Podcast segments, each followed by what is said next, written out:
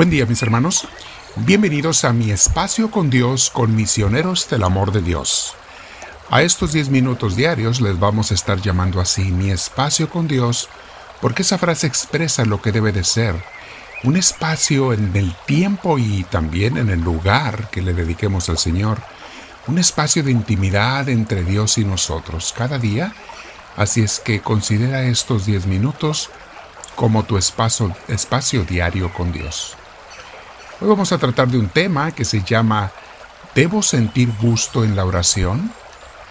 Vamos a prepararnos para meditar en esta enseñanza sobre qué debemos de sentir en la oración, si gozo, placer, gusto o qué. Pero primero nos preparamos sentándonos en un lugar con nuestra espalda recta, nuestro cuello y nuestros hombros relajados. Si puedes, Usa audífonos si los tienes y cierra tus ojos para que nada nos distraiga. También si puedes hacerlo. Respiramos profundo, pero con mucha suavidad, con mucha paz. Y al respirar le pides al Espíritu Santo que Él venga, que Él te tome, que Él te llene. Espíritu Divino, lleva tú esta oración guíala tú te lo pido y toma no solamente la oración y la reflexión que tendremos antes, sino también todo mi día, Señor. Que mi día lo viva en tu presencia, ante cada situación y circunstancia, en el trabajo, en la casa, en la escuela, donde sea, enséñame qué es lo que debo de hacer y qué decisiones debo de tomar. Gracias, Señor. Quiero obedecerte. Me quedo en ti, Espíritu de Dios. Vamos a meditar, mis hermanos, sobre ¿debo sentir gusto en la oración? Quizá uno de los mayores obstáculos que los principiantes en la oración se encuentran, y también esto crea mucha confusión y malentendidos, es cuando después de un tiempo de orar de una forma gozosa, porque sienten gusto y gozo en la oración, de repente dejan de sentir ese gusto, ese gozo en ella. A veces se siente como que se cayó en la rutina, o como que todo es frío, como que no sabe rica la oración. Y la gente se confunde, piensan que ya no están orando bien. Bueno, en algunos casos la gente está demasiado distraída y se deja llevar por las distracciones, allí sí la persona no está orando bien. Pero en los otros casos en que hacemos el esfuerzo y como quiera no nos sentimos felices, no es culpa tuya, es, es algo natural y normal del proceso de crecimiento en nuestra relación con Dios.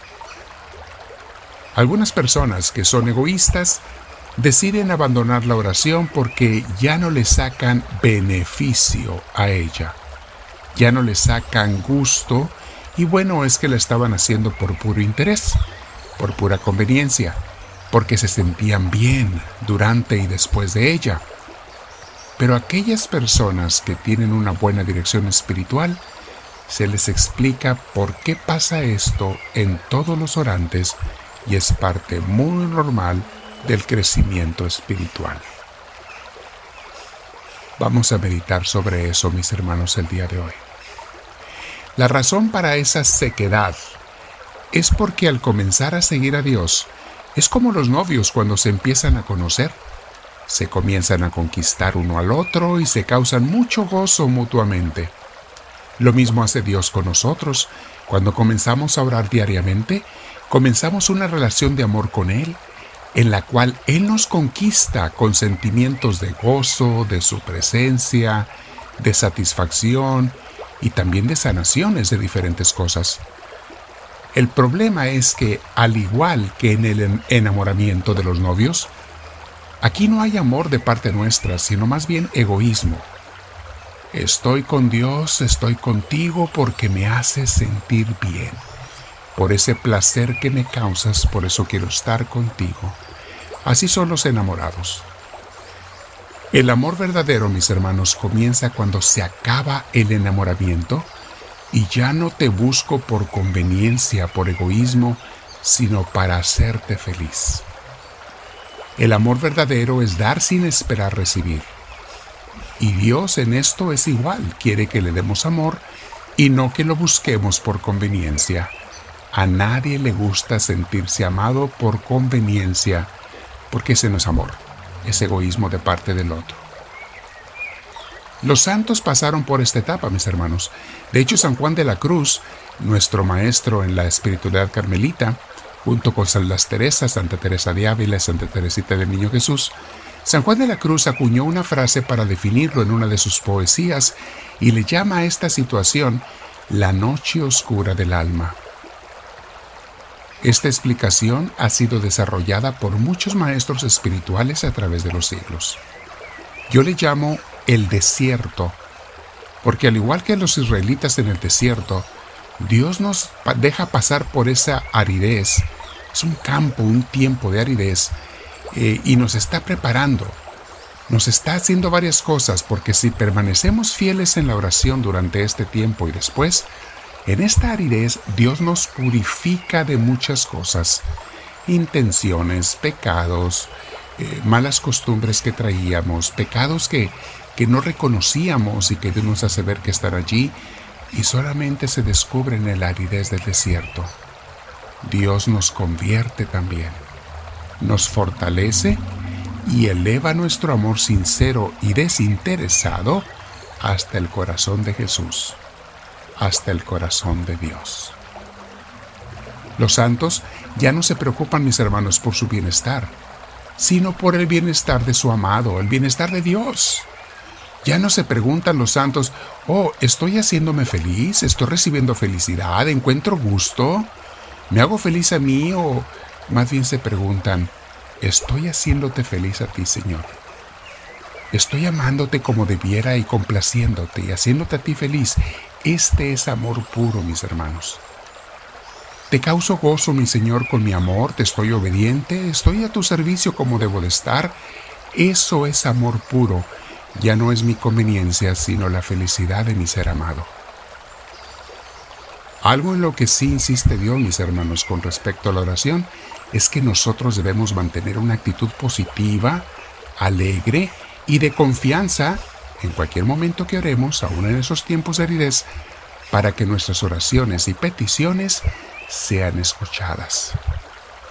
Por ejemplo, Dice Primera Tesalonicenses capítulo 5 versículo 16 al 18 dice, "Estén siempre alegres, oren sin cesar, den gracias a Dios en toda ocasión, porque esta es la voluntad de Dios para ustedes en Cristo Jesús."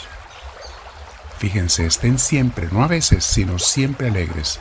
Pregunta, ¿Puedo estar alegre yo en medio de esa aridez espiritual? Claro que sí, si yo estoy complaciendo a mi Señor y lo que me alegra es hacerlo feliz a Él.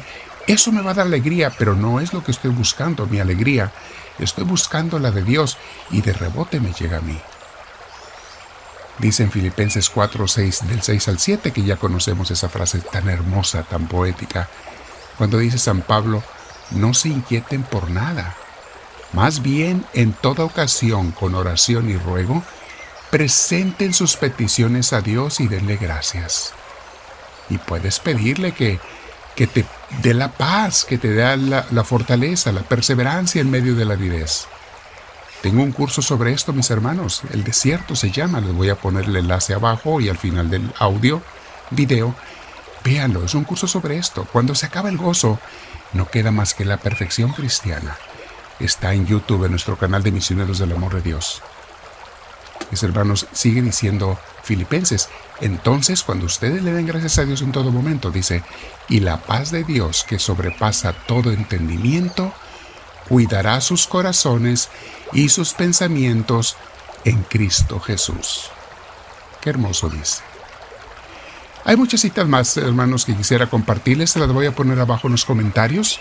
Ahí están para que las lean y mediten y quédense orando con el Señor por complacerlo a Él, no a mí. Entonces, ¿debo sentir gusto en oración? No importa si lo siento o no, si ya me estoy preocupando por hacer feliz a Dios más que a mí. Háblame, Señor, que tu siervo te escucha.